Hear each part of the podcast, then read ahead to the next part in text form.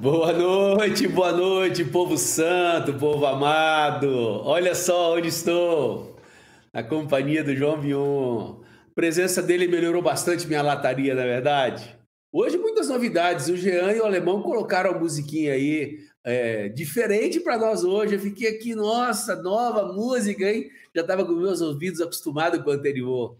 Estou muito feliz por estar aqui na casa do João Biu, em São Paulo, para fazermos essa live juntos aqui. Nós dois hoje vamos trabalhar de âncora aqui, ó, revezando, né, João? Descer boa noite aí para a galera, meu amigo. Boa noite, igreja querida.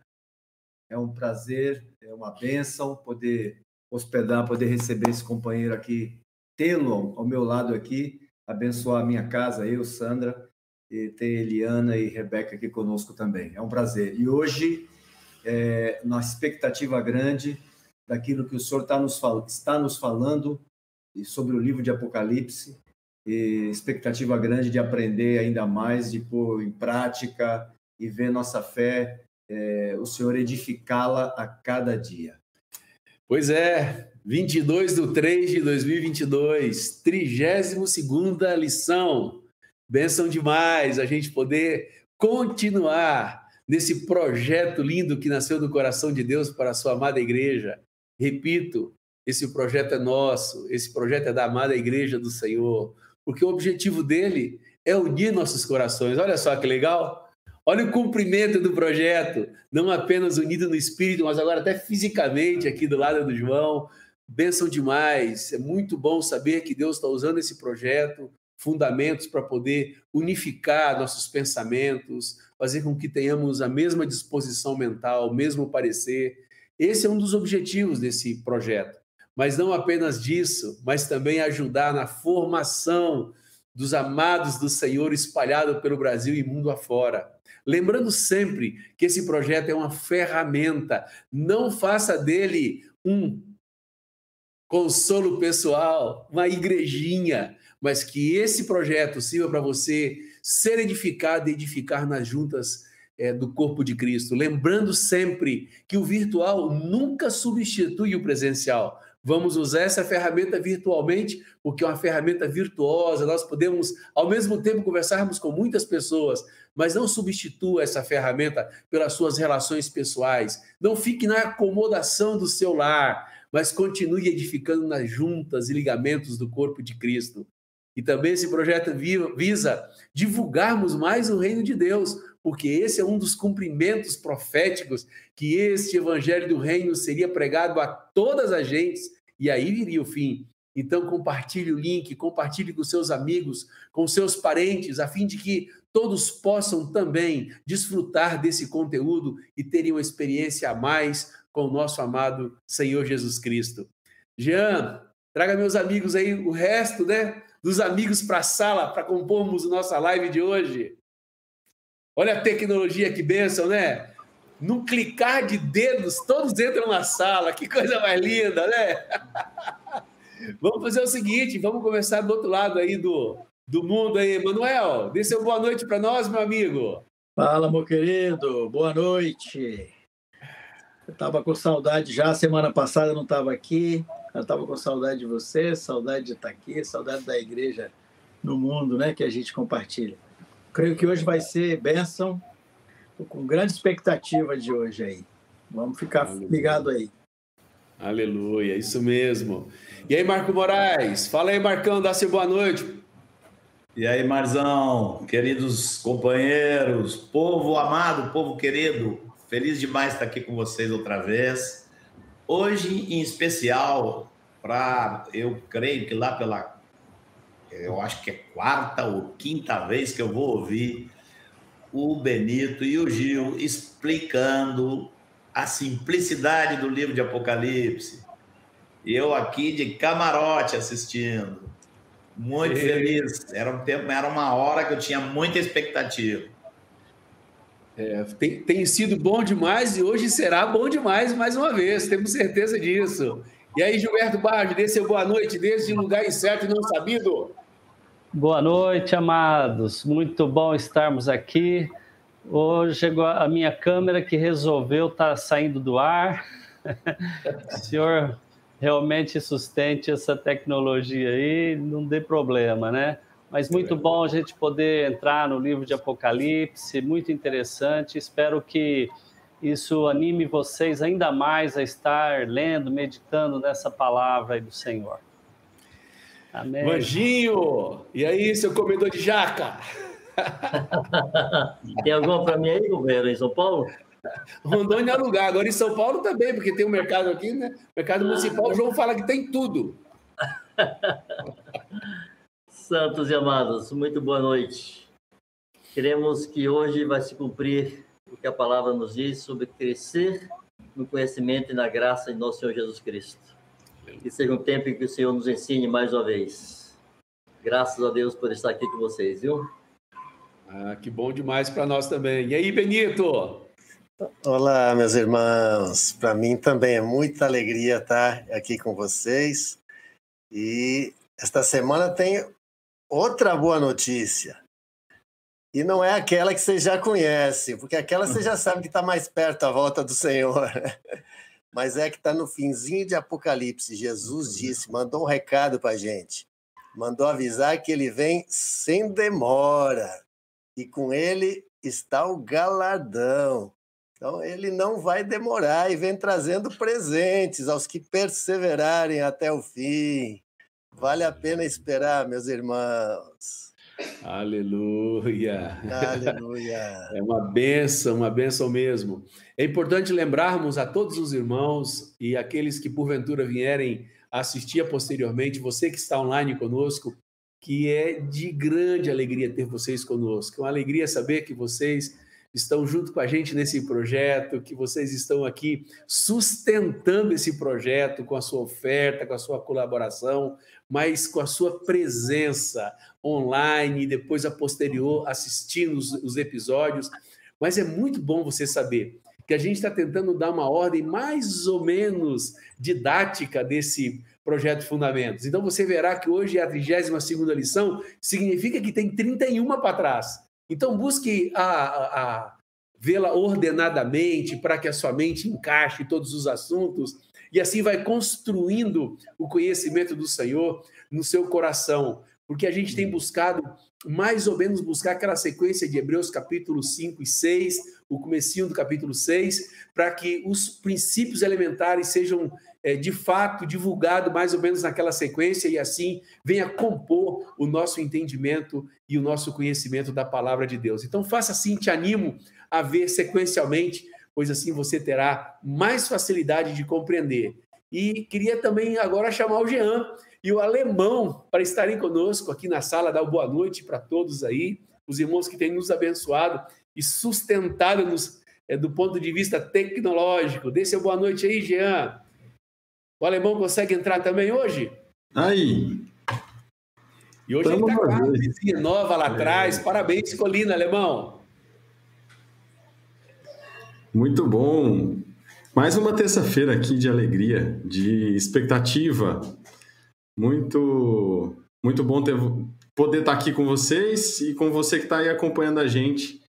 Como o Edmar lembrou, é, 32 assuntos foram mais, foram, como a gente teve as, as lives de revisão, acho que a gente já dá, deve estar umas 36 transmissões aqui. Isso é, é muito bom poder contar e ver aqui sempre as carinhas de sempre. Você sabe que você precisa continuar trabalhando conosco aqui para esse material ser é, propagado aqui pelo YouTube. Então, você precisa verificar se você está inscrito aqui. Eu sei que tem gente nova chegando, tem pessoas que não acompanharam aqui o, o conteúdo do Fundamentos, então se você está aqui e não é inscrito, confere a inscrição, é super importante. E também verifica se você deu joinha na live aí. Vamos fazer essa força-tarefa de engajar o, o conteúdo aqui. Uh, além disso, se você usa o Instagram, corre lá e faz um story, avisa a turma que a gente está ali também pelo Instagram do Fundamentos. É, você pode é, fazer essa força-tarefa aí de avisar o pessoal. É, hoje a gente. Bom, se você não soube disso, se você perdeu a transmissão da semana passada, é, se você ainda não sabe, a gente fez a, o lançamento do aplicativo do Fundamentos e já está disponível tanto na Play Store quanto na Apple Store. Então a gente vai falar disso lá um pouquinho depois, depois da, da, da palavra principal. Eu não sei se você quiser, Alemão, depois de é, cumprimentar a turma e completar algum, algum highlight aí para a gente falar depois, fica à vontade. Boa noite, meus amados, meus queridos. Muito bom estar aqui outra noite com, com todo mundo. E não, acho que você fez a, a introdução geral aí. É, a gente teve, teve um delay, mas conforme a gente tinha combinado, os irmãos estavam atentos. Então, domingo de manhã, quando liberou, deu um boom de downloads lá na, na Play Store. É, eu fui. Eu, eu liberei o aplicativo e cinco minutos depois eu recebo por outro grupo que o aplicativo já estava liberado. Então, vocês fizeram a parte de vocês aí divulgando, foi, foi bem legal. Agora aproveitem, a gente tem, tem ajudado bastante os irmãos com dúvidas, com, com alguns ajustes. Estamos aqui para isso e se tem o, os contatos que a gente já falou na semana passada, que é o contato arroba fundamentos.me. Você pode falar com a gente ou através da, das redes sociais. E a gente vai falando um pouquinho mais do aplicativo mais para frente. Isso. Se você não baixou ainda, o link está na descrição do vídeo e também eu coloquei no chat aqui. Vai ficar salvo aí. É, em algum momento, se quiser baixar, fica à vontade. Vai ser bom de ter lá também no aplicativo. Mas, Gia, lembra, agora não é hora de baixar não. o aplicativo. Agora não. não. Agora é hora de ficar aqui. Depois você Exato. vai lá, comenta, baixa. É verdade. É, mas aí você, você, vocês dão esse spoiler aí, não tem jeito. O sujeito é tomado da ansiedade, da curiosidade. o dedinho vai lá e rapidamente dá aquele download que é muito leve, ficou muito bom o aplicativo, então rapidão resolve. Queria engrossar essa, essa verdade que Marcos e os, os outros têm dito, a alegria de poder, com simplicidade, comunicar esse assunto escutar Benito, Bajo, Marcos trazer esse assunto é, da volta do Senhor de forma tão simples, de forma tão prática, de forma tão coerente. Queria até pegar aqui um, uma mensagem que Manuel nos mandou aqui de uma irmã, é, Márcia Lúcia Lima. Agradeço a paciência e o amor com que os irmãos têm transmitido esses ensinamentos a respeito da segunda vinda de Cristo. Depois de muitos anos de convertido, tenho tido a compreensão deste tema. Obrigado, Márcia, e obrigado a todos que interagem conosco, pelo engajamento, pelo interesse, pelo compartilhar que vocês têm feito deste tema e de todos os outros conteúdos do projeto Fundamentos. Queria pedir para o João orar para nós, abençoando a vida do. Hoje vai ser o Benito e, e Bajo que vão compartilhar o tema principal sobre a Apocalipse, a segunda parte, eles vão mostrar para a gente como é que é simples ler Apocalipse. Acredite, não sai daí. O Bajo e o, e o Benito vão provar que é muito simples ler Apocalipse. Se você não acredita, não saia daí que você vai ver que é fácil. Senhor, obrigado. Obrigado porque ao meditarmos, Senhor, na palavra, no conteúdo desse livro, Senhor, o Senhor nos assegura uma promessa de bem-aventurança sobre aquele que lê as profecias, Senhor. E eu peço ao Senhor tua graça sobre a vida do Benito, sobre a vida do Gil. Por favor, Senhor. Reveste o Senhor com poder, com sabedoria, com palavra de conhecimento, palavra Amém. de sabedoria, Amém. com intrepidez, Senhor, para comunicar com graça, com simplicidade. Sim, e a nós, a cada um de nós, a cada um, Senhor, da tua igreja, é, Senhor, um coração disposto é, para ouvir, para aprender, e, Senhor, para assimilar para guardar essa palavra, Senhor, sim, sim. e comunicá-la, Senhor, com graça, Senhor. No nome de Jesus, discernindo esse tempo que vivemos, Senhor. Sim, Por favor, Senhor. fala conosco nessa noite, Senhor. Amém. Em nome de Jesus. Em nome de Jesus. Amém. Em nome de Jesus. Amém. Meu amigo Benito e Bajo, que Deus os abençoe ricamente, que sejam canais e instrumentos nas mãos do Senhor para nos abençoar como igreja nessa noite. Com você, meu amigo B. Yeah. Amém. Oh, queridos irmãos, Hoje a gente então vai seguir se aproximando do livro de Apocalipse. Esse é um livro muito especial, mas um dos menos lidos pela igreja. Alguns irmãos não gostam muito dele, acham ele meio complicado, estranho, por causa das muitas figuras que tem nele. Mas hoje a nossa intenção, irmãos, é dar a vocês uma visão geral do livro, de forma muito simples, com a expectativa de animar todos a lerem, mergulharem e gostarem muito desse livro. É, uma vez um irmão disse que o diabo não gosta muito desse livro, porque Apocalipse mostra a vitória de Jesus e a derrota do diabo e como ele vai terminar. Mas eu creio que Jesus gosta muito desse livro. Como ele pediu lá em João, ele pediu ao Pai que nós estivéssemos com ele e víssemos a glória que o Pai lhe deu. E esse livro, irmãos, nos mostra um pouco dessa glória que o Cordeiro tem e ainda receberá. Então, queremos animar todos a gente a entrar e o Senhor vai ir é, revelando esse livro. A palavra Apocalipse, o termo Apocalipse significa revelação. Isto é, é tornar descoberto algo que estava oculto. É como tirar o véu de sobre algo.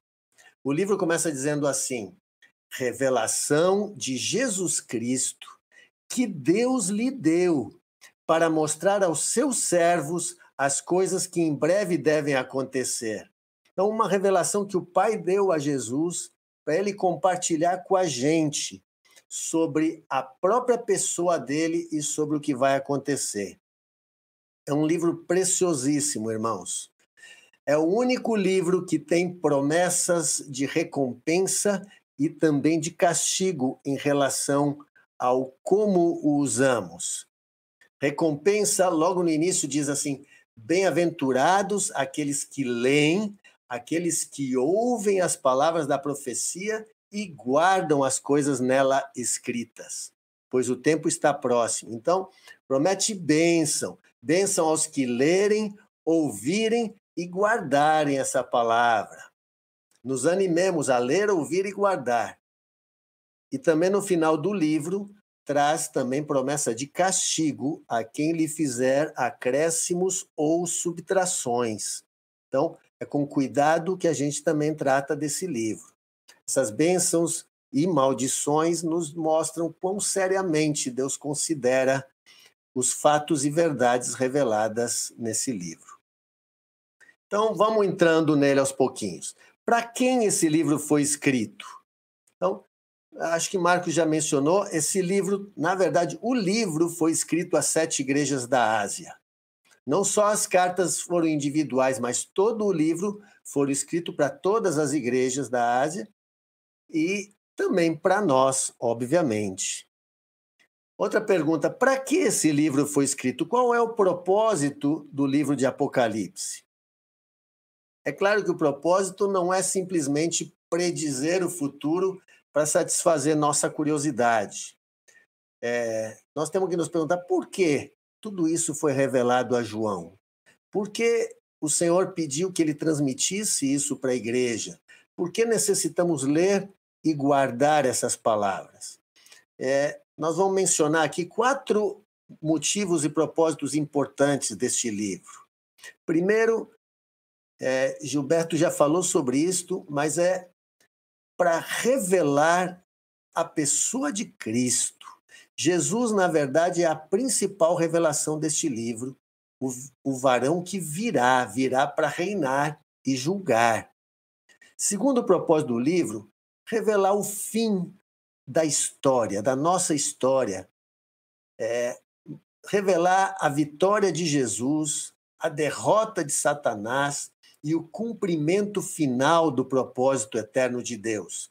Esse livro traz respostas muito importantes para questões centrais da fé e da própria humanidade a respeito do nosso destino. As Escrituras não podiam ficar sem esse livro, e nem nós podíamos ficar sem ele. Terceiro propósito é preparar a igreja para a volta do Senhor mais uma vez, animá-la, fortalecê-la para os tempos do fim. Certo irmão chamou que esse Apocalipse é um, um manual para a grande tribulação. E quarto propósito, irmãos, é anunciar o juízo de Deus. Este, mais do que qualquer outro livro, anuncia é o juízo que virá, as recompensas e o castigo eterno. É um fundamento importantíssimo, como a gente já falou. Em resumo, esse livro é para o preparo da igreja, para as coisas que virão. Antes de entrar mais uma vez, quero ainda dizer algo mais alguns conselhos de como estudar este livro, irmãos. Primeiro conselho: leia ele de forma simples e direta. É, leia várias vezes, procurando ter uma visão do todo, sem se deter e preocupar em entender os detalhes todos, nem interpretar as figuras. Segundo, é, note que o livro tem uma parte central em que há uma sequência sucessória de fatos, que são aquelas três sequências de selos, trombetas e taças. Esta é uma cronologia que é importante observar. Terceiro conselho, observe que nesses relatos, dessas três sequências, às vezes elas são interrompidas e aparecem é, capítulos é, que são parênteses detalhando algum fato é, no meio dessas sequências. Por exemplo, no capítulo 6 se relatam as, a, os seis primeiros selos. Aí, quando termina o seis e vai entrar no sete, não fala o sétimo selo, fala lá é, dos 144 mil selados de Israel e fala da multidão que vem da grande tribulação. Esse é um parêntese e que depois, no capítulo 8, continua o oitavo selo. Então, isto ocorre, você vai observando e vai ficando ambientado com o livro. Esse parêntese ocorre novamente entre, entre a sexta e a sétima trombeta, e ocorre novamente entre as trombetas e começar as taças da ira. O quarto conselho, irmãos, é aquilo que a gente já vem desde o início falando. Procure ler Apocalipse encaixando os acontecimentos que estão lá descritos com os acontecimentos que Jesus e os apóstolos falaram. Como dissemos, o ensino de Jesus é a espinha dorsal e nós vamos encaixar as demais passagens naquele ensino de Jesus. Embora Apocalipse também é ensino de Jesus, porque é Jesus falando mas por causa das figuras, a gente o vai encaixando naquilo que está claro lá em Mateus. Aqui em Apocalipse aparecem aqueles fatos que Jesus traz em Mateus, mas aparecem outros acontecimentos que virão depois daqueles também. E por último, um conselho é, é mais do que um conselho, é uma orientação, irmãos, que nós vamos também cuidar, a gente não se permitir afir especular, afirmar o que não está dito nas Escrituras. Nossas frases, aquelas, respeitar os silêncios bíblicos. Em Apocalipse, mais do que nunca precisamos tomar esse cuidado, não dizer o que não está escrito. As figuras, por exemplo, algumas são explicadas no próprio texto e a gente pode dizer. Eu posso dizer que os sete candeeiros são as sete igrejas, porque o texto diz isso. Eu posso dizer que o dragão é Satanás, porque o texto diz isso. Mas as outras figuras que não são claras, nós não podemos afirmar. E isso não vai atrapalhar em nada. A gente não entende algumas figuras, mas não atrapalha em nada a compreensão do todo e a gente desfrutar bem desse livro. Tá bom? Desculpa essa correria inicial, mas são algumas orientações que depois vocês podem rever de novo. Agora, antes também de a gente, a gente vai mencionar um pouco de cada capítulo, mas nós vamos ver um, um panorama geral. Nós vamos dar uma passada geral em quatro minutos a jato. Nós vamos passar pelo livro todo, capítulo por capítulo. Depois a gente vai comentar um pouco mais detalhadamente. Então, vamos ver aqui na tela. Ó, Primeiro, nós temos, a gente pode dizer assim, que temos uma parte inicial do livro, temos uma parte no meio do livro e uma parte final do livro. A parte inicial, os três primeiros capítulos são esses que a gente já viu nestas últimas semanas. O capítulo 1 fala aquela visão da pessoa de Jesus que João teve, e no capítulo 2 e 3 fala as cartas às sete igrejas da Ásia. Ainda na parte inicial do livro, nós temos agora o capítulo 4 e 5. Os 4 e 5 nos mostram uma cena no céu do trono de Deus e do Cordeiro que antecede o início da abertura dos sete selos. Aí, a, nós vamos agora para a parte central do livro. A partir do capítulo 6, iniciam-se aquelas três sequências de sete selos, sete trombetas e sete flagelos. Então, no capítulo 6, aparecem os seis primeiros selos. O capítulo 7 é um parêntese daqueles que eu mencionei. Aparecem os 144 mil selados em Israel e a multidão que vem da grande tribulação. O capítulo 8 e 9 é, vai o sétimo selo e aparecem as seis primeiras trombetas. Então, vão pegando aí o todo, certo? Estamos na parte do meio do livro. O capítulo 10 é um capítulo parêntese, outra vez é João e aquele livrinho que ele come. O capítulo 11 ainda faz parte de um parêntese, onde aparece já o início daqueles três anos e meio que nós vimos lá em Daniel, e os gentios pisando Jerusalém por três anos e meio, e as duas testemunhas que profetizam em Jerusalém por três anos e meio também. Aí o resto do capítulo 11 vem a sétima trombeta. O capítulo 12, 13 e 14 também são parênteses explicativos. É, no capítulo 12 aparece a mulher e o dragão, que fala que o dragão persegue a mulher, durante aqueles três anos e meio também. O capítulo 13 detalha mais sobre as duas bestas, a besta que é o anticristo, a primeira besta, e os três anos e meio dela. E o 14 faz um resumo de vários acontecimentos. A gente depois pode ver. Aí vem, continua as sequências. Capítulo 15 e 16, as sete taças da ira, ou sete flagelos. Então, este é o parte do meio do livro.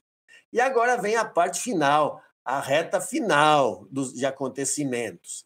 Depois dos flagelos, aparece aqui a grande meretriz e a sua queda, capítulos 17 e 18. Acho que a minha câmera caiu. Vou, vou ver se ela se arruma por aqui.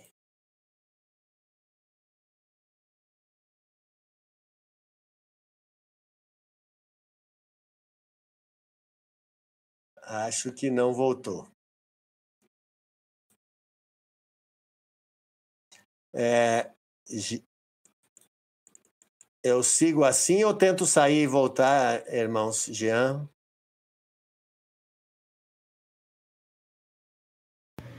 Pode seguir até a gente terminar esse, essa sequência do panorama aí, B. Tá bem. Então, e no capítulo então 19, então, irmãos, ocorrem as bodas do Cordeiro. E Jesus vem até a terra e a batalha em Armagedon. E no capítulo 20, Jesus inicia o seu reinado de mil anos. Ao final, Satanás é solto, depois Satanás é derrotado e o, o fim de todas as coisas, da terra e do céu antigos, e o juízo de Deus. E o capítulo 21 e 22, irmãos, falam da Nova Jerusalém. Então, é, eu, eu, se vocês quiserem, eu tento dar uma saidinha e voltar para ver se se recupera a câmera aqui, tá? Para concluir minha parte.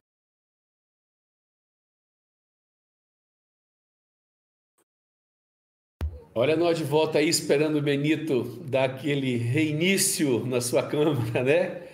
É, nós, depois a gente tem que fazer uma auditoria para ver essa Câmara aí, a marca que é, fazer uma CPI da Câmara do Benito, porque tá dando certo esse negócio não, Benito. Você, na hora que tá ficando aquele supra-sumo chegando, você vai envolvendo a gente com essa conversa gostosa, Aí daqui a pouco cai essa câmera, Benito, não está certo não.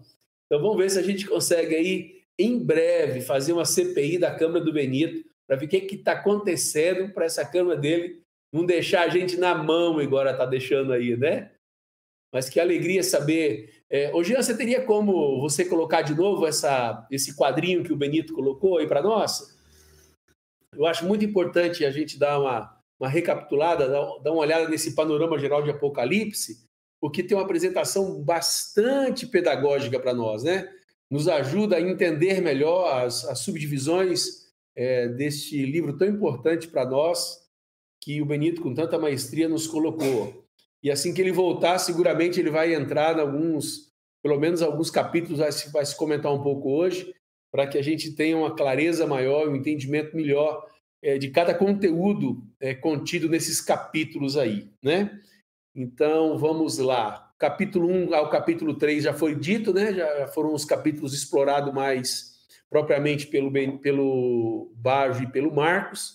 Capítulo 4 e 5 é o que eles vão começar a falar hoje, nos explicar melhor.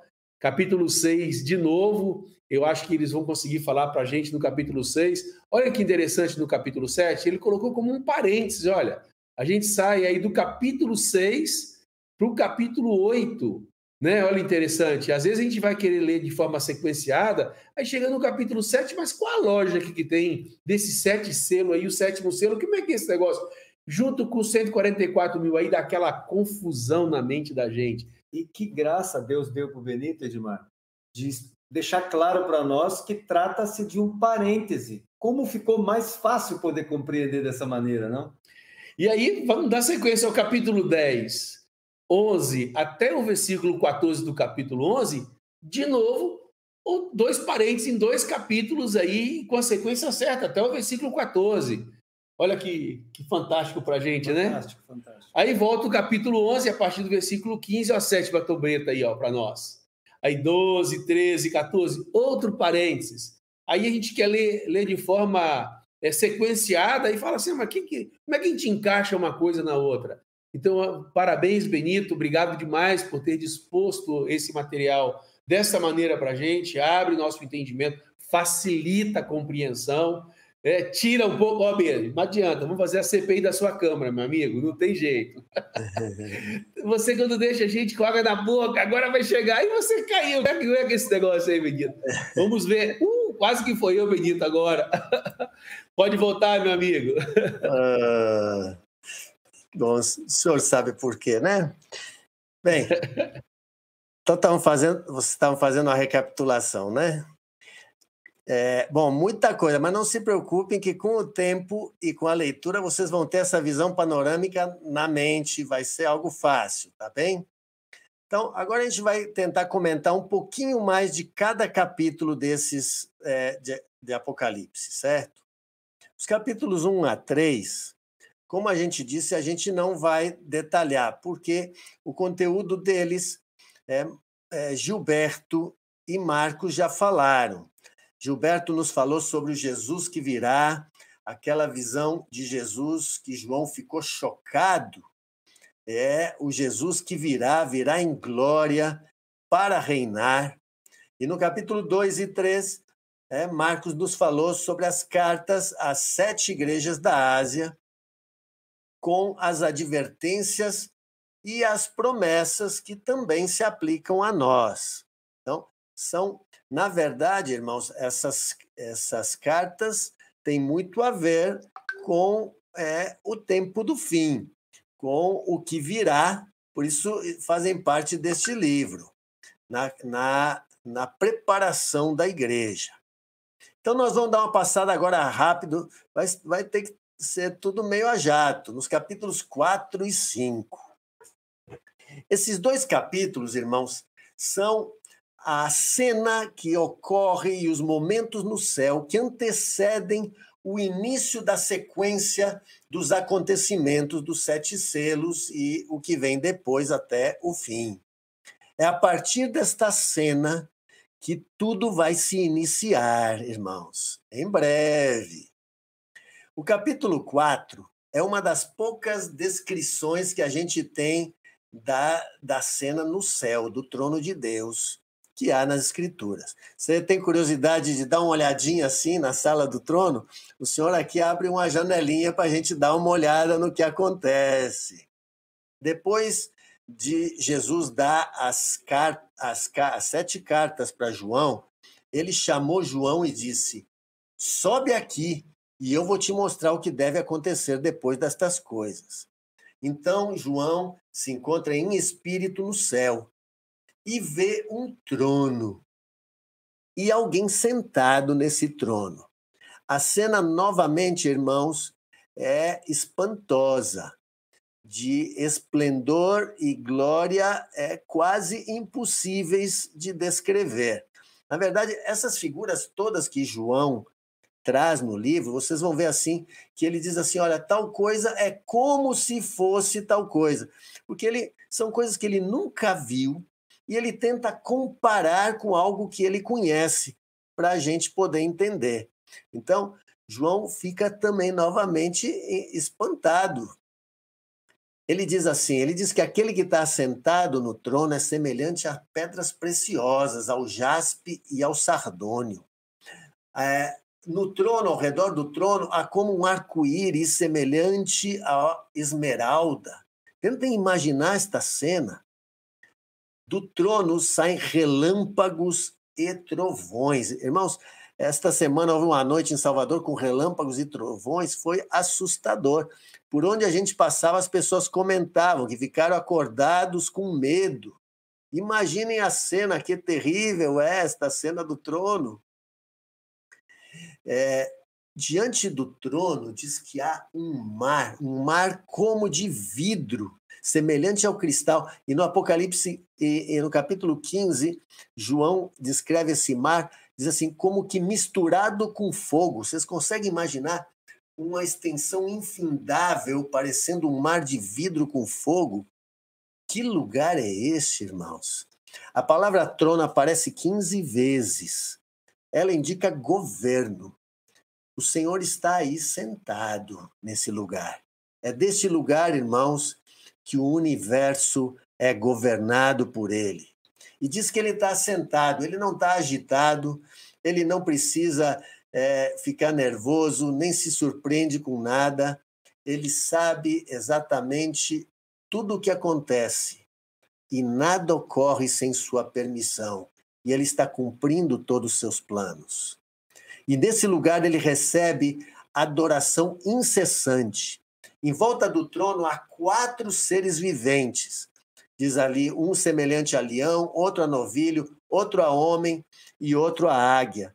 A gente crê que estas são figuras do próprio Senhor Jesus, aspectos dele. O novilho como servo, o homem a humanidade dele, a águia a divindade dele e o leão ele como rei. Mas quem são esses esses seres? A gente pode. É, o texto não diz, mas a gente pode crer é, que sejam querubins. Por quê? Porque Ezequiel teve uma visão quase idêntica desses seres e desse trono, Ezequiel 1 e Ezequiel 10, e lá ele diz que são querubins. E eles adoram ao Senhor ininterruptamente, dia e noite. Santo, santo, santo é o Senhor, o Todo-Poderoso. Não importa, irmãos, o que ocorra na terra, o Senhor está recebendo adoração permanente e incessante no céu. E ao redor do trono estão os 24 anciãos, vestidos de branco, sentados em 24 tronos e têm coroas de ouro, e se prostram e depositam suas coroas diante do Senhor para adorá-lo. Quem são esses 24 anciãos? Esses a gente não pode afirmar, irmãos, temos que aprender lendo assim Apocalipse.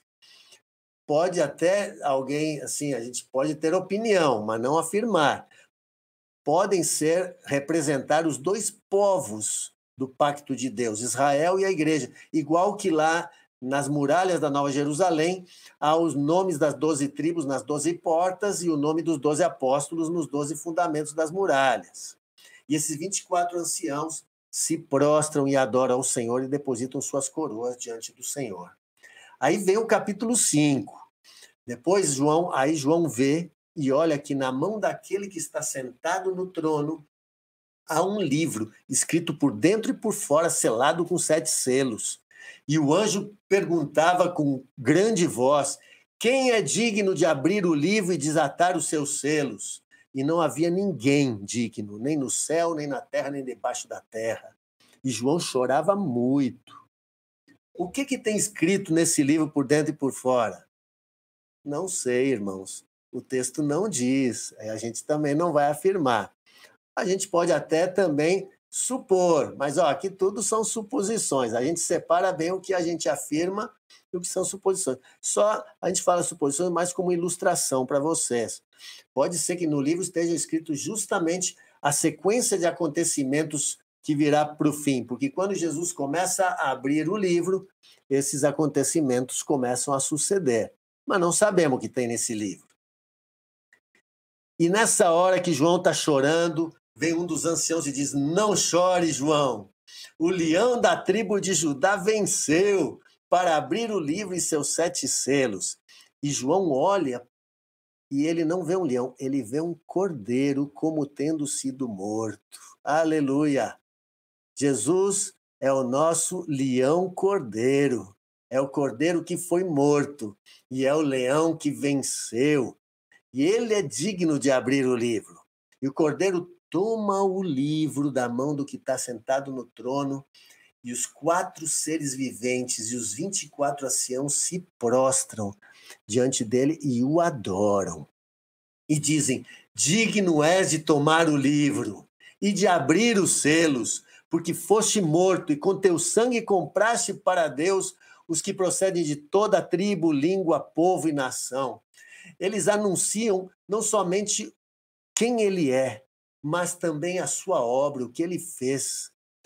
Ambas as coisas o habilitam a desatar os selos e abrir o livro e liberar esses acontecimentos que vão pôr fim à nossa era. E nesse momento, irmãos, milhões de anjos o adoram.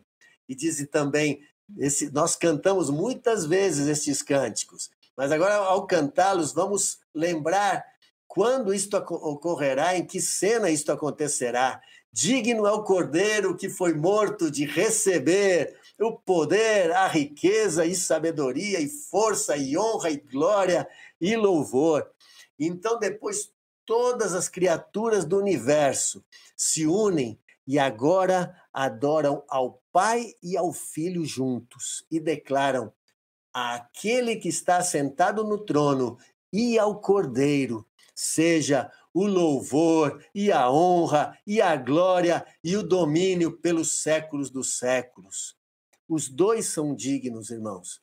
Os dois estavam envolvidos neste propósito eterno. Os dois sofreram juntos para tornar possível terem este povo junto a si. E esta adoração deste momento também é mais uma das grandes evidências da divindade de Jesus, porque ele recebe o louvor e adoração juntamente com o Pai. Aleluia! Então, a partir deste momento que ele toma o livro e vem esta adoração, o cordeiro começa a abrir os selos do livro.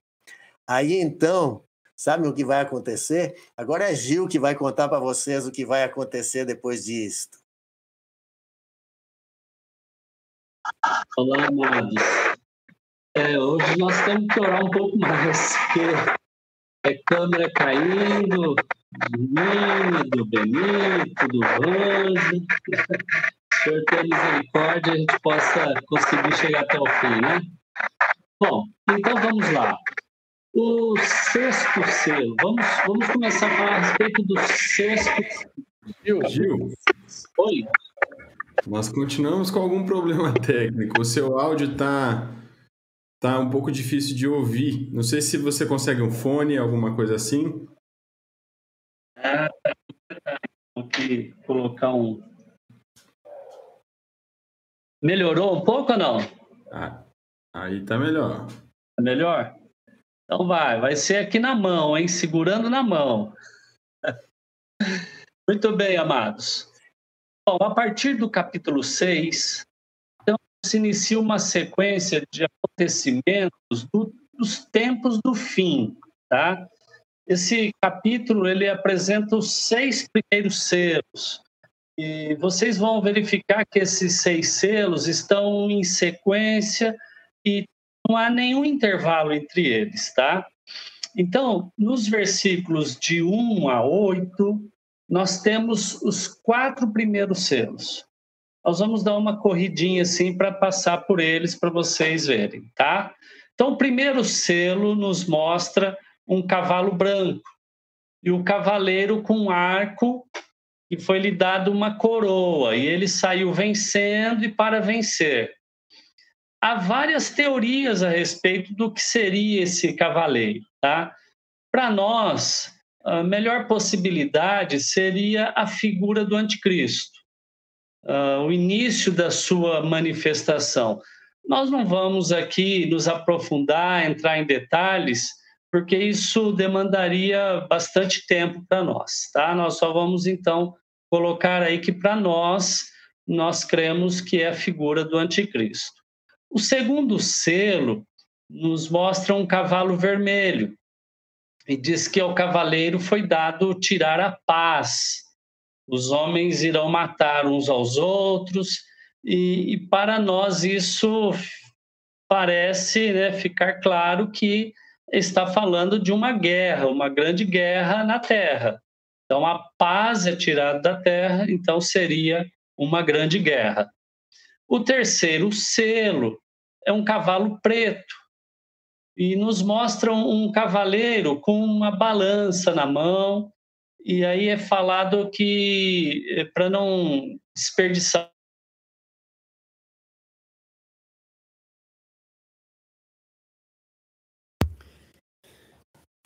É desse jeito.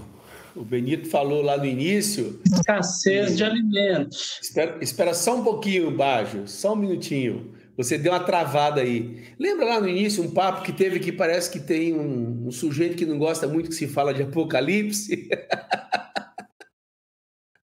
parece que nós estamos fazendo um enfrentamento nessa noite aí, mas ele já foi derrotado, né?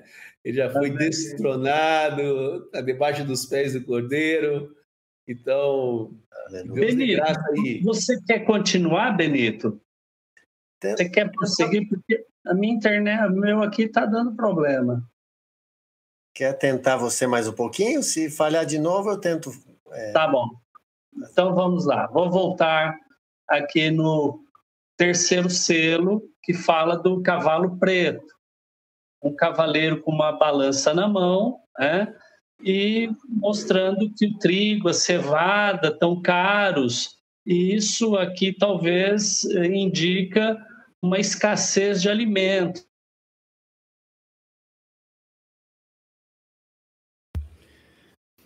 É, tá vendo aí, né, Benito? E tá tendo uma escassez de internet lá pelo, pela, pela casa do baixo. Oh, Segue aí nosso backup fiel. Amém. Bem, então, o quarto selo, então, o, o terceiro selo, não sei se Gil chegou a concluir, é um cavaleiro com uma balança, trigo e cevada caros.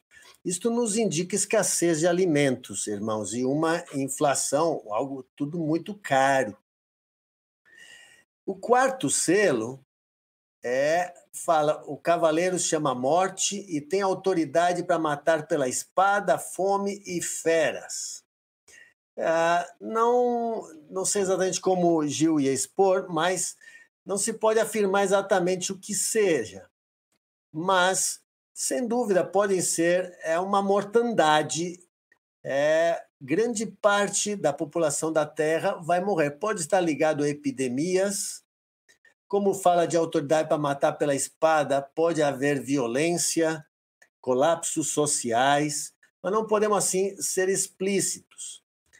Mas o que a gente percebe muito claramente, irmãos, que esses quatro, esses, esses três selos, segundo, terceiro e quarto selo, que fala tirar a paz, que fala fome, escassez de alimentos e fala mortandade, a tirar a paz são guerras. Vocês vejam que é, se alinham e faz um paralelo muito claro com os acontecimentos que Jesus relata em Princípio das Dores, onde Jesus fala lá de nação contra nação, Jesus fala lá de fomes, fala de epidemias, fala de terremotos. É, a linguagem Apocalipse é outra, mas os acontecimentos são muito próximos. Então a gente não pode deixar de fazer uma correlação entre eles. Aí nós vamos para o quinto selo.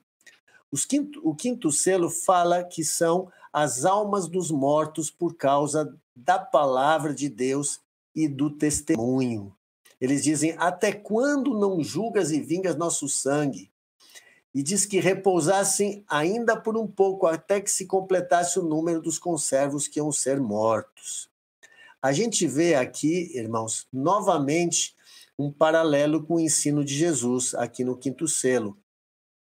Quando, no final do princípio das dores, ele diz que é, seríamos perseguidos e mortos por causa do testemunho, e vemos também que na grande tribulação ocorrerá isto. E a gente depois vai ver que quando João vê uma multidão que vem da grande tribulação, são os que foram mortos, de todas as nações foram mortos por causa do testemunho. Então, olha, olha aqui como aqui vemos segundo, terceiro e quarto selo se encaixam com o princípio das dores. Aqui vemos o quinto selo se encaixa muito bem com grande tribulação e o sexto selo se encaixa muito bem com o versículo 29. O sol escurece e os, a lua não dá claridade, os poderes do céu são abalados. O sexto selo diz que o sol fica negro, é, a lua como sangue, as estrelas caem pela terra e os montes e ilhas são movidos. Então, a gente vê aqui que isto se encaixa muito bem com aquele versículo 29 de Mateus 24, que o sol escurece e os poderes do céu são abalados. Agora, irmãos, não sei se Gil voltou e, e quer continuar. Pode. Bom, não sei. Vamos, vamos tentar. Vá. Acho... É melhor você continuar, que já caiu minha câmera. Ah, eu tô com dó do, do Jean, Benito, para ele fazer a edição de tudo isso depois, hein, Jean? Coitado. Jesus para te dar graça, meu amigo. Libera seu mic.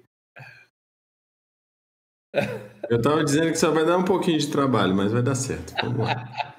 Eu acho melhor você então, bem, senão ele tá caindo de novo, aí vai dar mais, mais trabalho então, né? O que, que vocês acham? Vai lá, meu amigo. Segue, Benito, segue você.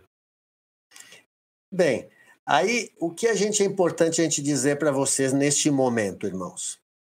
É, no relato lá de é, Jesus em Mateus, a partir do versículo 29, quando o sol escurece, poder dos céus são abalados, ali aparece o sinal do Filho do Homem.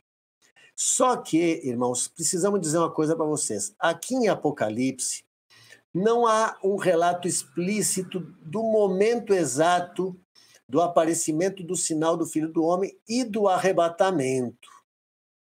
Uma possibilidade é que seja neste momento do sexto selo, porque os homens dizem que aqui é, chegou o dia, o, o grande dia da ira do Cordeiro e do que está sentado no trono. Então, é, esta é uma possibilidade que aqui ocorra nesse momento é o sinal do Filho do Homem e o arrebatamento, não o momento de Jesus pôr os pés na terra. Mas quero dizer para vocês que a falta desta informação clara aqui em Apocalipse não altera tudo que a gente já estudou. A sequência dos acontecimentos é aquela que Jesus ensinou. O arrebatamento só ocorre após a grande tribulação e após o sol escurecer e os poderes do céu serem abalados.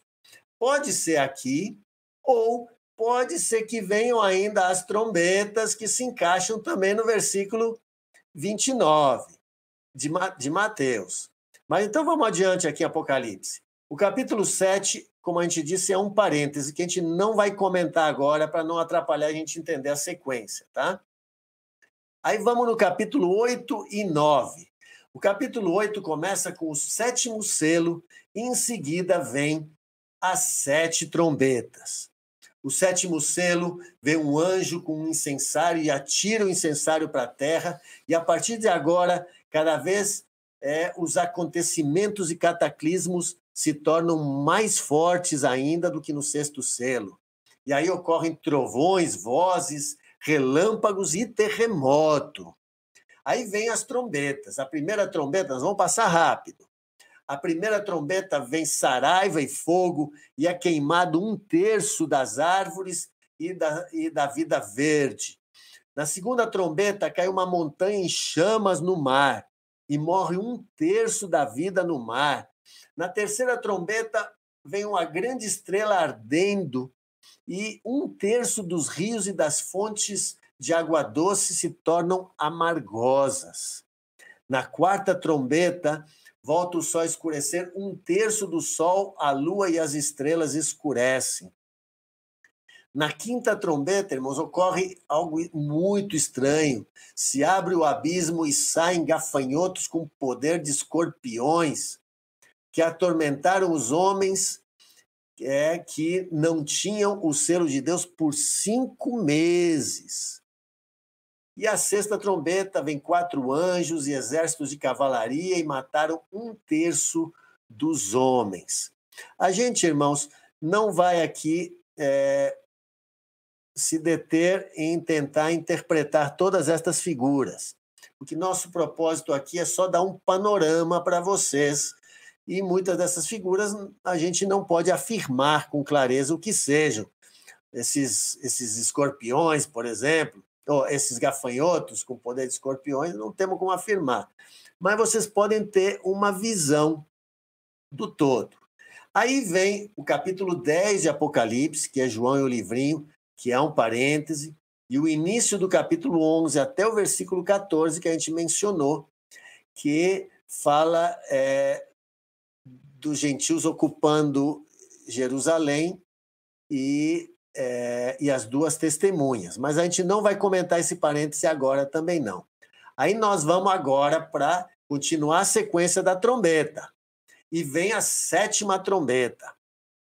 Na sétima trombeta, o texto diz que o reino se tornou de nosso Senhor e ele reinará pelos séculos dos séculos. E diz assim: no começo de Apocalipse, diz: adora ao Senhor, dizendo aquele que era, que é e que há de vir. Aqui na sétima trombeta, a linguagem mudou. O versículo 17 diz assim: Tu que és, que eras e assumiste o teu grande poder e passaste a reinar. E aqui também na sétima trombeta diz que chegou a tua ira e o tempo de serem julgados os mortos e se dar o galardão a teus servos e destruir os que destroem a terra. Então, é, esta linguagem também, irmãos, aponta para a possibilidade de ser aqui que ocorre a vinda do Senhor, o aparecimento do sinal do Filho do Homem e o arrebatamento. É, depõe a favor disto o seguinte: a linguagem aqui que diz que assumiste o teu grande poder e chegou a ira e para ser julgado dos mortos e dar o galardão aos teus servos aqui na sétima trombeta. Além disso, lembrem, nas cartas apostólicas também diz que ao ressoar da última trombeta, o Senhor descerá dos céus e os mortos em Cristo ressuscitarão. Se é esta a trombeta, então aqui também é uma possibilidade de que aqui ocorra o arrebatamento. Aí, nesse caso, todas as trombetas e o sexto selo estariam enquadrados naquele versículo 29 de Mateus 24. Então, irmãos, a gente hoje vai parar por aqui. Depois desses acontecimentos virão os flagelos. Mas a gente vai dividir em duas partes. Semana que vem a gente vai seguir, tá bem, irmãos?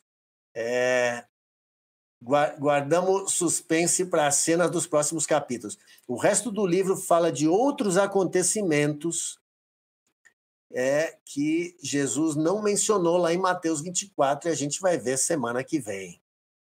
Então, vamos é, dar agora aquelas perguntinhas para ajudar a meditação de vocês durante a semana? Então, anota aí. Por que o livro de Apocalipse é importante? Você o tem lido? Segundo, você consegue imaginar a cena de adoração celestial que é descrita em Apocalipse 4 e 5? Como tem sido a sua experiência de contemplar e adorar ao Senhor? E terceiro, você consegue ver a relação que há entre os fatos que ocorrem nos selos de Apocalipse 6 e os sinais descritos por Jesus em Mateus 24? Amém. Que o Senhor vá nos dando cada vez mais é, revelação e alegria da gente mergulhar nesse livro tão especial que é Apocalipse. Benito, que benção, meu amigo. Tá vendo? Valeu a pena insistirmos. Tá nos mostrando que não tem essa complicação toda, né? Tá facilitando, abrindo nosso entendimento. Obrigado demais pelo backup, viu, B? B de backup agora. E, e Gil, tá, conseguiu voltar? O Gil não vi ele ainda de novo. Agora voltou, Gil. Gil, gostaria de fazer uma consideração daquilo que Benito colocou, falou até agora. Como você ia participar aí, falando da segunda parte, eu acho que deve ter é... É, alguma coisa no teu coração. Acho que vale a pena te ouvir, meu amigo. Não, era isso daí mesmo que o Benito colocou, né? Mostrando, enfatizando que essa sequência dos selos, ela é um paralelo mesmo com Mateus 24, né? Com aquela cronologia de Jesus. Então, isso é bastante interessante, né? Já as trombetas, não dá para a gente entrar aqui dizer assim qual qual o tempo que elas tocam, né? Basicamente duas teorias aí, uns que entendem que elas vão tocar quando a igreja ainda vai estar aqui na Terra e outra teoria que menciona que elas tocariam no tempo dos flagelos, quando a igreja já estaria lá em cima com o Senhor mas isso é coisa que não, não muda nada né, naquilo que nós cremos e nem, nem é, abala aquela sequência da crono, cronológica que Jesus nos dá lá em Mateus 24, né? Mas era isso daí. Alegria. E no chat tem lá, eu pensei que ia ter até mais perguntas. Você vê como é que quando, olha, eu sempre falo, quando o professor é bom, ficam poucas dúvidas, né? Restam poucas dúvidas. Os professores são de excelente qualidade, então tá trazendo esclarecimento a todos nós. O Marcos está aí a fim de participar, né, Marcão? Estou percebendo você aí. Não está se aguentando também, né, meu amigo? Rapaz, eu estou feliz aqui ouvindo. É, é, realmente aquilo que a gente fala sobre que o que o inimigo detesta esse, esse tema, é impressionante. O Benito não tem problemas com a câmera dele, a não ser quando ele entra aqui. O Gil não tinha problema com a câmera. Me faz lembrar o testemunho lá do David Posso, que, que diz que esse é o livro que o, que o diabo realmente mais odeia. E ele conta da experiência dele, das gravações dele, que foram muitas gravações foram completamente danificadas, destruídas. É um negócio. Mas isso não me desanima, não. Eu, eu acho que é assim, nós estamos mexendo com ele mesmo. Isso aqui eu acho que é confirmação de como o senhor quer que a gente entenda esse assunto. Amém. E, e eu fico com essa pergunta, né? Será que a gente conseguiria imaginar uma Bíblia sem o livro de Apocalipse? Tenta imaginar essa Bíblia. Começa com Gênesis, Deus lá antes da criação, fala de toda a criação, depois conta a história toda e não tem esse final.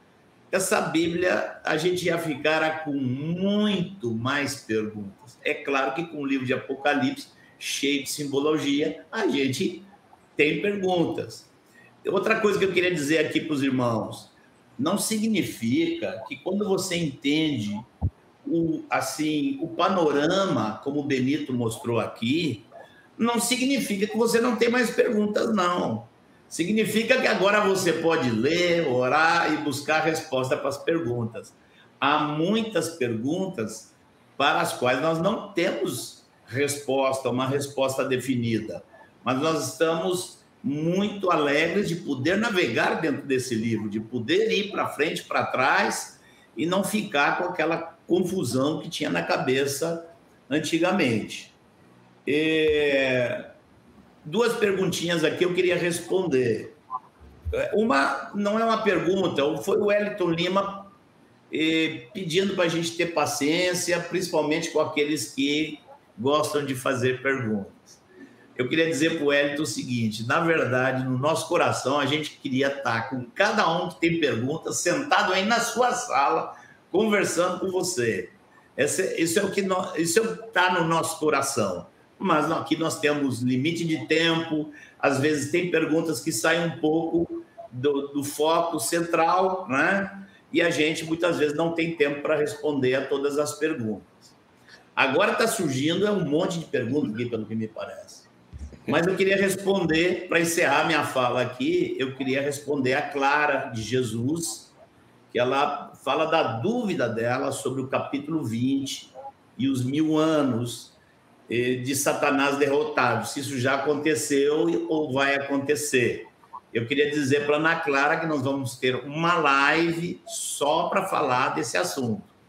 Eu não tenho certeza quando vai ser, eu acho que vai ser de hoje a 15, mas esse assunto é sim importante, muito importante, e precisa de uma resposta clara. E nós pretendemos trazer uma resposta muito clara, assim como nós abordamos aqui com clareza, com insistência, sobre essa quinta trombeta aí, que é o encaixa com a grande tribulação, também esse tópico aí chamado milênio, isso aí nós vamos abordar também em bastante detalhe, viu, Ana Clara?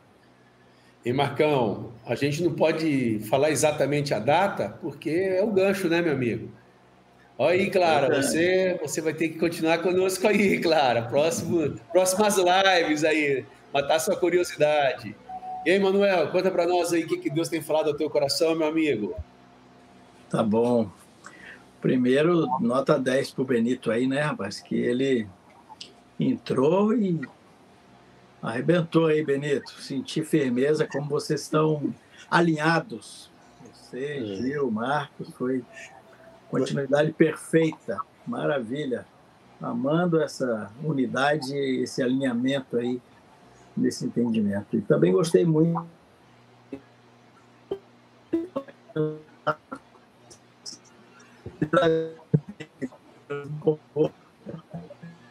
e, e, mais segurança quando a coisa é assim, né? Porque quando se responde tudo, a gente até desconfia das coisas, né? Mas quando ter a humildade de dizer que não sabe, isso nos tranquiliza muito, saber que vocês estão aproximando do tema com muito temor, né? falando aquilo que o Senhor realmente tem colocado. Muito bom mesmo, como diz o Edmar, bom demais. Mas eu queria ressaltar só uma coisinha que sempre vem ao meu coração quando eu leio o Apocalipse. Você até mencionou que nessas, nesses, nessas nesse, nesses capítulos que você disse que aparecia o trono 15 vezes, né? a palavra trono. Mas, na verdade, é que o livro todo são mais de 40 vezes, né? umas 40 vezes no livro todo. E parece que o Senhor quer chamar nossa atenção para isso. Amém. Porque é, são, são, são muitas coisas estranhas, né? muitas coisas que nos assustam quando paramos para pensar nelas, olhar para elas mas a gente não pode deixar de prestar atenção nisso. Parece que o, o Senhor, à medida que ia mostrando para João, ele ia também mostrando o trono, mostrando o Senhor sentado no trono, mostrando que a maioria das coisas saía do trono, o Senhor está no seu trono, está em controle, e que não há o que temer, não há o que assustar ou apavorar, né? porque o Senhor está no seu trono desde o princípio, desde antes da fundação do mundo, e vai seguir no trono para sempre. E Aleluia. O Senhor, o Senhor está do nosso lado. O Senhor está do nosso lado.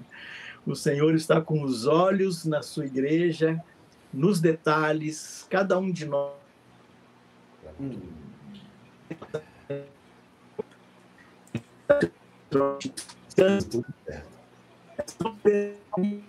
Essas coisas têm que acontecer, mas a gente descansa naquele que está sentado no trono, com ele enfrentamos qualquer situação e seremos mais do que vencedores, porque Ele está conosco. Ele é por nós. Quem será contra nós, né? Aleluia. É, hoje está dando tudo certo, né? Isso prova que a gente está no assunto certo, que a gente precisa falar desse conteúdo. É Bajo que cai, é Câmara do B que cai, é Manuel que está travando, é o, o Vanjo não consegue me ouvir, escuta todo e não me escuta. Vocês imaginam como é que está o ambiente aí, né? No é. mundo espiritual, a guerra espiritual travada, né, meu amigo? E o nosso inimigo sendo exposto e ele não está querendo muito isso. Isso nos enche de ânimo e gozo, saber que nós estamos agradando ao nosso amado e precioso Jesus Cristo. Eu vou chamar o anjo aqui, vou ter que, vou ter que, até que dar um toque para ele aqui em off, para ele poder entrar. Entra aí, anjo. Entra, Vanjo, entra, Vanjo. Anjo! Estou aqui. Pode, falar. Eu queria fazer um, um destaque em Apocalipse 6, o sexto selo, quando diz que, no verso 15, que os comandantes, os grandes, os reis da terra, os ricos, os poderosos, e todo escravo e todo livre, se esconderam nas cavernas e nos penhascos dos montes. E disseram aos montes e aos rochedos: Caí, caí sobre nós, e escondei-nos da face daquele que se assenta no trono e da ira do cordeiro. Porque chegou o grande dia da ira deles, e quem é que pode suster-se? Irmãos, é só para destacar que sempre me impressiona ver no meio da igreja irmãos, ou ditos irmãos, cheios de tanta autoconfiança, de tanta presunção, de tanta arrogância e aquele sentimento que tem o controle das coisas e que podem falar e fazer o que bem entenderem. Como me agria a consciência pensar que alguns desses nunca imaginaram esse dia Nunca pensaram na grandeza e na glória desse grande Senhor a quem servimos e adoramos. E como somos pequenos e insignificantes, e qualquer valor que temos foi Ele que nos conferiu. O homem que se deitava sobre o peito de Jesus, ele cochichava o ouvido para ouvir o segredo, para saber quem foi o traidor, quando viu ali na ilha de Pátimos, caiu como morto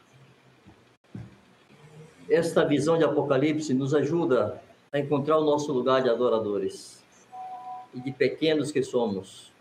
Como é bom contemplar a grandeza do Senhor, seu poder e sua autoridade e saber que ninguém pode meter-nos intimidação ou medo.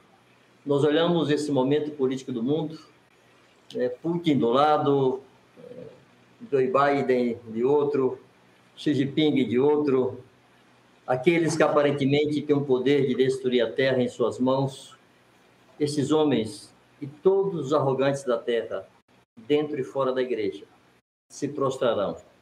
Os céus, a terra e aqueles que habitam debaixo da terra terão seus joelhos dobrados e terão que confessar: Jesus Cristo é o Senhor. Que o Espírito Santo nos, nos induza, nos incline a viver nessa bendita prostração e adoração em todo instante de nossa vida. Que a igreja seja uma casa plena de humildes, humilhados, adoradores daquele que é o único grande, o único poderoso que está acima de todo nome. Graças a Deus. Aleluia, bendito é o Senhor. É... O Jean queria dar um recado 20 segundinhos aí, oh, não precisa ser tão britânico, pode ser 19, 21, entendeu? Legal. É, é, houve um movimento hoje aqui de, de muita é, intervenção aqui, mas nós seguimos, graças a Deus, como o Marcos falou, seguimos firme. Eu vou dizer para vocês, irmãos, é, o chat, tá? A gente não tem muito como é, prever algumas situações no chat aí, mas não se preocupem, não se incomodem com o chat. Se pintar alguém mandando alguma coisa estranha, a gente tem a equipe aqui para fazer esse trabalho de retirar essas pessoas que acabam entrando aqui e poluindo a nossa comunicação do chat aqui, mas não se não fiquem preocupados. É, e eventualmente, se tiver algum conteúdo malicioso, você mesmo pode denunciar é, alguma pessoa que começar a compartilhar conteúdo malicioso aí. Mas fiquem tranquilos, a gente está de olho no chat para retirar é, pessoas que entrem aqui para causar confusão, tá? Era só para dar esse recado para vocês aí. Joia. É, tem uma pergunta que ficou lá atrás. Se o alemão pudesse é, colocar, colocá-la, quem, quem vai responder até o B? É, consegue lembrar dessa pergunta? É da Quênia e uma antes da Quênia também. É, vamos lá. O B responde, até o Marcos que sugeriu. Vamos lá. É, é a pergunta da Kênia mesmo, isso mesmo. É, você tem como colocar aí? Acho que já está aí, já tá aí. É, Edmar. A sequência dos selos seguem o princípio do efeito montanha ou se encontram na ordem correta? E aí, Benito? Olha, as perguntas aqui em Apocalipse, elas apertam muito a gente, né? É, eu vou dizer a vocês o que temos crido. Primeiro, temos crido que é, as, os acontecimentos aqui estão de fato em ordem. Não faria sentido você dar uma sequência ordinal, primeiro, segundo, terceiro, quarto, quinto, sexto e sétimo, se não estão em ordem. Então, nós cremos que os acontecimentos dos selos e das trombetas e dos flagelos estão em ordem.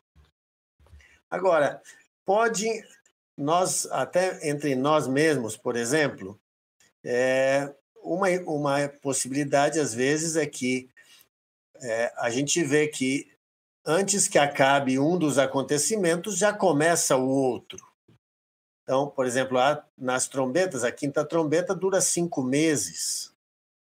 Então, há acontecimentos aí bastante duradouros, mas cremos que são sequenciados, sim. Agora, é, por exemplo, os acontecimentos a partir do sexto selo são cataclismos muito fortes e violentos. É, não se já é, já há um anúncio da chegada e manifestação da ira de Deus. Então, é, podem estar todos. Uma hipótese é que podem estar todos juntos, incluídos no versículo 29 de Mateus. É uma hipótese. Ou eles podem é, estar o sexto selo ali no versículo 29 e eles podem vir depois. Então, a gente, inclusive, é importante que vocês saibam, irmãos, isto não muda a compreensão do momento, daquelas seis aqueles seis momentos do ensino de Jesus, mas muda um pouco a forma de encaixar Apocalipse com os seis momentos, que a gente não tem assim total certeza aqui entre nós, tá bem? Não sei se respondeu, mas é porque a gente também algumas coisas a gente não tem toda a resposta não. Me veio à mente, me veio à mente dar uma sugestão aqui, Benito, que os irmãos, assim, tendo bem claro, pode botar até, colocar num papel na sua frente, assim, aqueles seis eh, pontos na pregação de Jesus. E você tendo aquilo na sua frente, você vai lendo o Apocalipse e você mesmo vai tentando encaixar cada situação que aparece ali dentro. Né?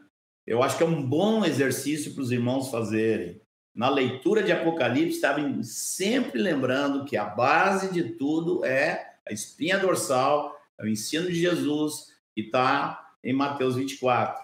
Né? E eu acho que a, a, compreensão de cada um na leitura pode crescer tendo isso em mente. E como disse o Manuel, né? É segurança para nós outros, sabermos que nós não vamos entrar em águas profundas que não fomos chamados. Isso é segurança para nós. Graças a Deus pelo respeito que Deus colocou e o santo temor no nosso coração de não querermos responder os silêncios da Bíblia. É bênção demais e segurança para toda a igreja.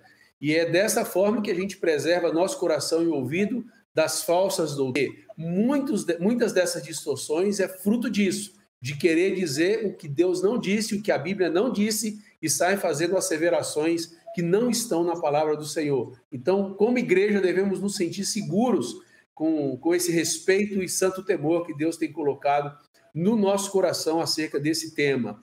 Mais uma vez, obrigado demais a todos vocês que têm se dedicado e se empenhado em nos ensinar acerca desse assunto.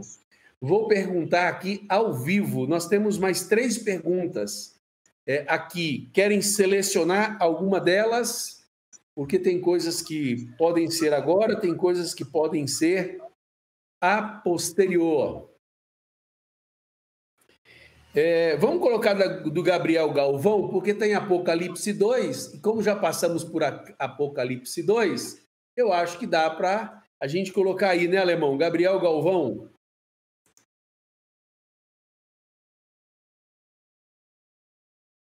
Eu leio, aí um dos três se aventurem, por favor. Irmãos, esse, esse é Marcos. Hã? Esse é Marcos que responde. Esse é Marcos, é. Responsabilidade dele semana passada. Mas vocês entendem o que significa Jesus dizer em Apocalipse 2,13, a igreja de Pégamo, que onde eles habitam é o trono de Satanás? E onde ele habita? Aí, Marcão. Então, é... eu tive lendo sobre esse assunto, gente que pesquisou a, a parte histórica, e dizem que realmente havia um em Pérgamo, na cidade de Pérgamo, havia um templo. Inclusive o historiador conta que durante a Segunda Guerra Mundial esse templo foi todo desmontado e levado para a Alemanha. E depois da Segunda Guerra esse templo foi desmontado na Alemanha e levado de volta lá para a Turquia. Esse é um assunto, eh, como nós dissemos aqui, as cartas eram reais, a igrejas reais que existiam ali, né, naquela época. E, são úteis para nós, como toda a escritura, como a carta aos Coríntios, mas as menções que fazem na carta são é, realidades que haviam naquelas, naquelas localidades mesmo. Né? Joia. Agora tem a Elana Vaz. Ilana Vaz, uma pergunta específica para você, Marcos. Hum. Vai lá, alemão, por favor. Já leia você a pergunta aí, Marcos. É, ó, eu quero responder a pergunta da Elana, mas eu quero fazer uma observação aqui. Há uma, algo que é aqui foi dito por Geraldo Rodrigues Filho. Diz que a gente está meio sem noção sobre os selos, e isso não é fato, isso não é verdade. Nós queremos, ao mesmo tempo, dizer aquilo que nós estamos entendendo e, ao mesmo tempo, dizer aquilo que nós não estamos entendendo. A verdade é que nós concordamos que esses selos aí, eles acontecem praticamente todos eles ali dentro da septuagésima semana de Daniel. Nós temos convicção disso, né? Então, aquilo que nós temos convicção, nós podemos dizer. O que a gente acha que não, não tem convicção, a gente não diz. Agora, a Elana perguntou, eu não tenho a mínima ideia, Elana, se tem que pregar para esse pessoal que vai estar com a marca da besta. Eu penso que não vai ser só uma questão de pregação. Em Apocalipse 14, fala daqueles que venceram o anticristo e, e eles o venceram por causa do sangue do cordeiro e por causa da palavra de testemunho que deram, que mesmo em face da própria morte, não amaram a em face da morte, não amaram a própria vida. Então, não vai nos interessar saber se essa pessoa que está com a marca da besta pode se converter ou não. A verdade é que o que vai ser exigido de nós é manter o testemunho. Nós, eles é que vão tentar nos convencer. Não, não vai ser nós tentando convencê-los. Eles vão tentar nos convencer a abandonar o caminho de Cristo. Eles vão nos pressionar, eles vão perseguir a igreja. E nós não vamos estar pregando, nós vamos estar mantendo o testemunho. Nós vamos estar dizendo: Jesus é o Senhor, faça você o que quiser fazer comigo, mas Jesus é Deus e Jesus é o Senhor. Aleluia. Surgiram mais uma pergunta aqui do Igor, mas eu acho que vamos deixar para as próximas. Uma coisa, talvez. Por favor, Vanjo, por favor, querido. Estamos numa sala de bate-papo. Desculpa, Edmar. Que isso? É um pequeno complemento à palavra de Marcos. Uma coisa que talvez seja importante os irmãos entenderem, que alguém escolher receber a tal marca da besta, não fará por engano. Será uma escolha moral. A pessoa estará decidindo contra Deus fazer aquilo. Uhum. Será uma escolha consciente. Ninguém vai receber sinal é, porque foi enganado, por equívoco. Diz, ah, eu não sabia. Não será bem assim. Se para estes haverá arrependimento ou não, se se poderá pregar para eles, é como Marcos disse. O nosso papel será sustentar o testemunho de que pertencemos a Cristo a despeito do que esteja acontecendo ao nosso redor. Amém. Muito boa participação, Anjo. Obrigado aí. Muito boa, ajudou muito. É, como estava dizendo, tem algumas outras perguntas que vão ser respondidas no desenrolar dos pró, das próximas lições, e é uma maneira de deixar você curioso também. Então, que Deus nos ajude a manter esses corações aí avivados com desejo de ter entendimento maior e mais aprofundado de cada tema desse de Apocalipse. Vamos chamar agora o Jean e o Alemão, porque tem mais alguns recados acerca do nosso projeto, do seu projeto. Ele nasceu no coração de Deus para todos nós, para a amada igreja. Vamos lá. Bom, é, irmãos, é, só para deixar vocês tranquilos aqui, é, com respeito a essa transmissão, vocês viram que a gente teve algumas falhas de conexão, alguns probleminhas, mas fiquem tranquilos também, porque se for preciso, para uma melhor compreensão, a gente fazer uma regravação em off, o Gil participar de alguma outra maneira, a gente vai entregar esse vídeo aí é, com começo, meio e fim, tá? Fiquem tranquilos. Se a gente não conseguir aproveitar aqui tudo da transmissão, a gente vai empacotar um vídeo com esse assunto aí é, para vocês, tá? Uh, outra coisa é que eu estou colocando, a gente está colocando aqui no chat e vai estar tá na descrição do vídeo também esse panorama é, do livro de Apocalipse que o Benito mostrou para nós aqui, tá? Então isso para facilitar você o seu estudo eu estou publicando agora no chat aqui esse link. Então, nesse link aí que está no chat, você pode é, acessar aquela imagem com todo o panorama de Apocalipse. Em alta, em alta resolução, né, Gia? Teve alguns que tiveram um problema Exato. com resolução nesse, nesse momento. Essa imagem está em alta resolução, serve para você ler, para compartilhar, para. Isso.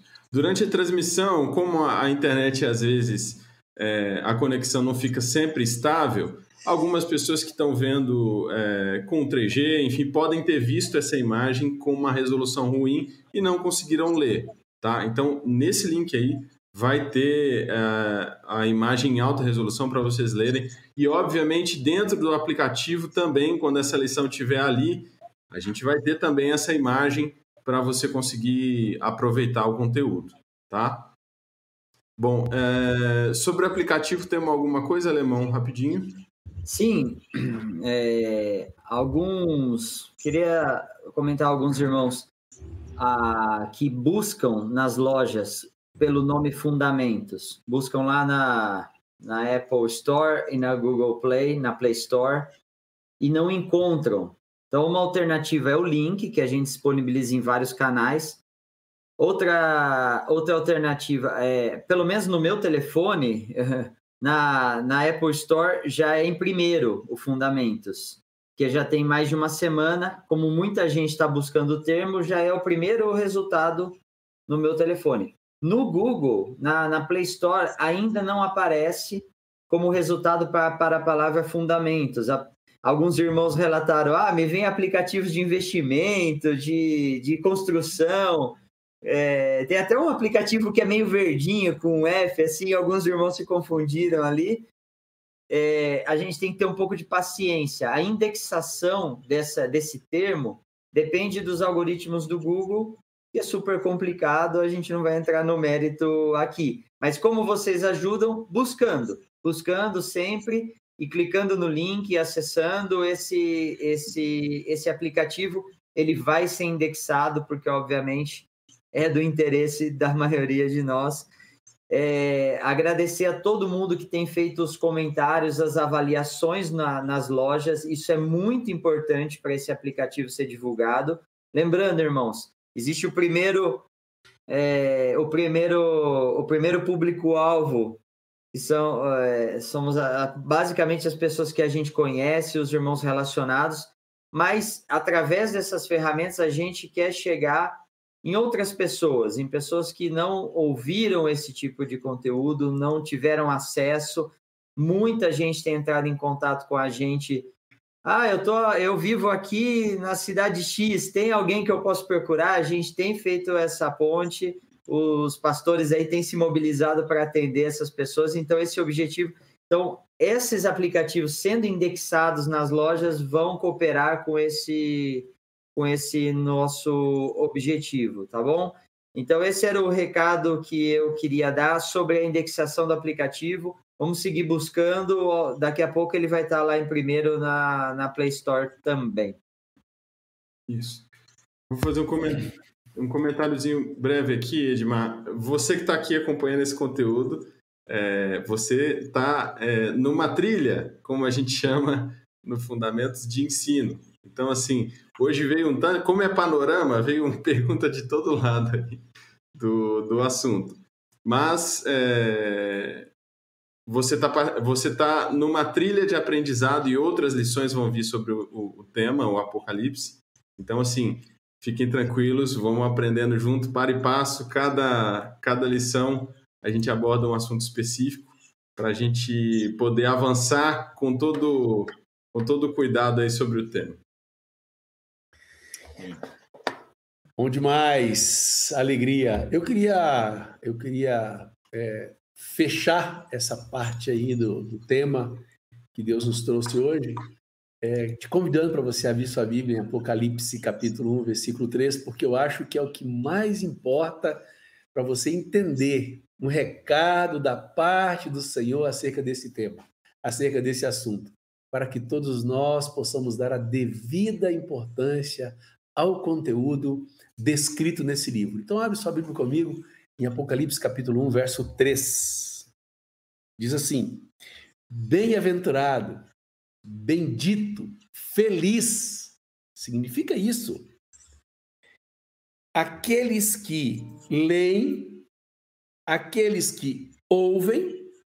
Então, hoje nós já recebemos um pedaço da nossa bem-aventurança, porque nós estamos ouvindo já é uma parte da bem-aventurança sobre nossas vidas, porque nós estamos atentamente aqui ouvindo acerca deste livro. Mas ele não fala mais.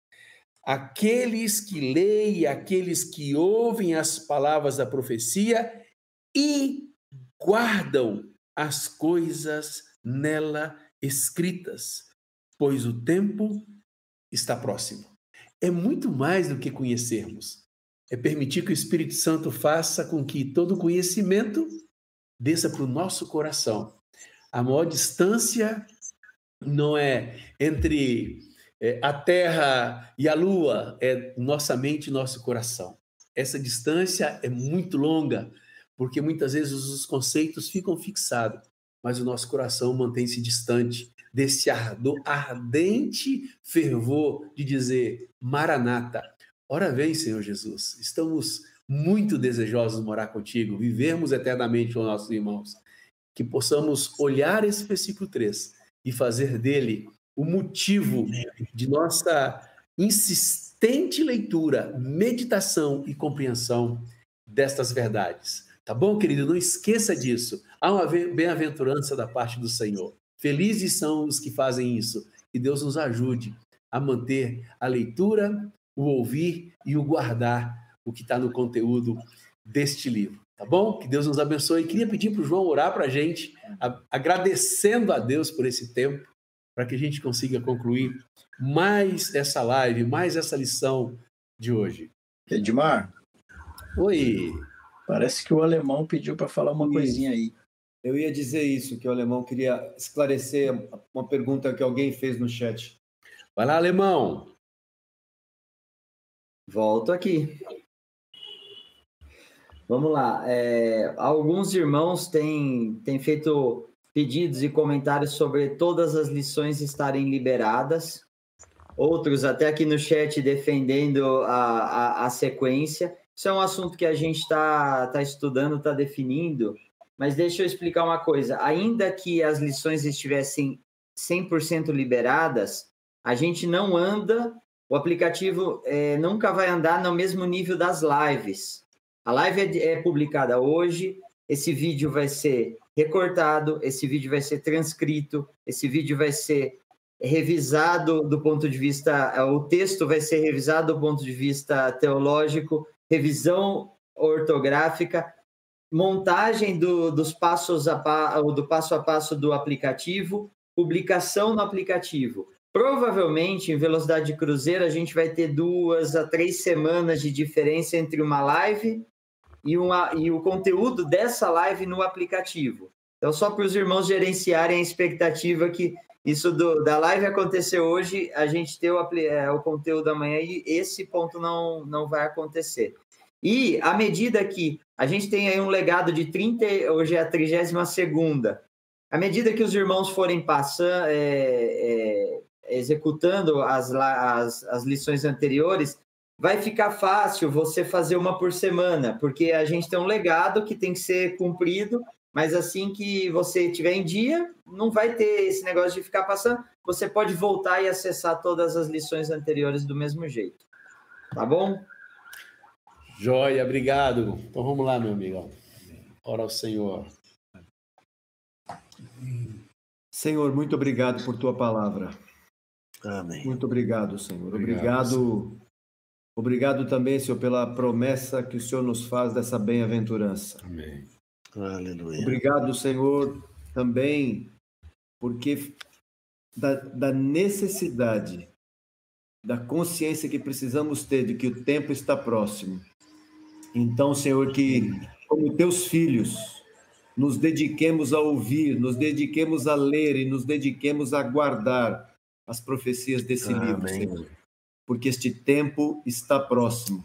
E obrigado, Senhor, porque à medida que ouvimos, temos recebido esse conteúdo, tem se renovado a cada dia em nós essa santa expectativa por tua vinda, Senhor. Amém. Muito obrigado, Senhor. Obrigado por tua palavra. Obrigado. Em nome de Jesus. Aleluia. Amém. Amém. Tem um rosto que é muito, tem um rosto que é muito comum entre nós, Mário Roberto não está aqui hoje, e vocês vão ver que vez ou outra ele vai faltar, mas é mais por conta de, de, algumas coisas pessoais que ele está precisando. E, mas assim, a gente sempre sente falta dele aqui conosco e é sempre uma alegria tê-lo. Mas não vai ser sempre que a gente vai conseguir. Mas daqui uns dias eu acho que vai ficar mais frequente a presença dele Onde você estiver agora, Mário, um beijão para você. Em nome da equipe, você nos faz falta sempre. Queremos de todo o coração, em nome dessa equipe, esse time de amigos que Deus tem nos dado, te agradecer, agradecer a você pelo seu engajamento, por você estar sempre conosco aqui nas terças-feiras, em você que tem feito a sua parte de comunicar com aqueles que são seus contatos, esses links, para que eles também possam ser edificados e consolados e animados pelo Senhor. Muito obrigado a você que, a posterior, também é, destina o seu tempo para se edificar, para aprender, para estudar com esse canal Fundamentos. Muitíssimo obrigado de todo o nosso coração a todos vocês. E a você que está conosco hoje, não deixe de dar seu like, de deixar lá seu positivo, porque isso nos ajuda muito é, é a sua parte, digamos assim, naquilo que importa muito para nós, que é fazer com que esses vídeos seja rapidamente achado quando se busca na internet. quando busca no canal do YouTube.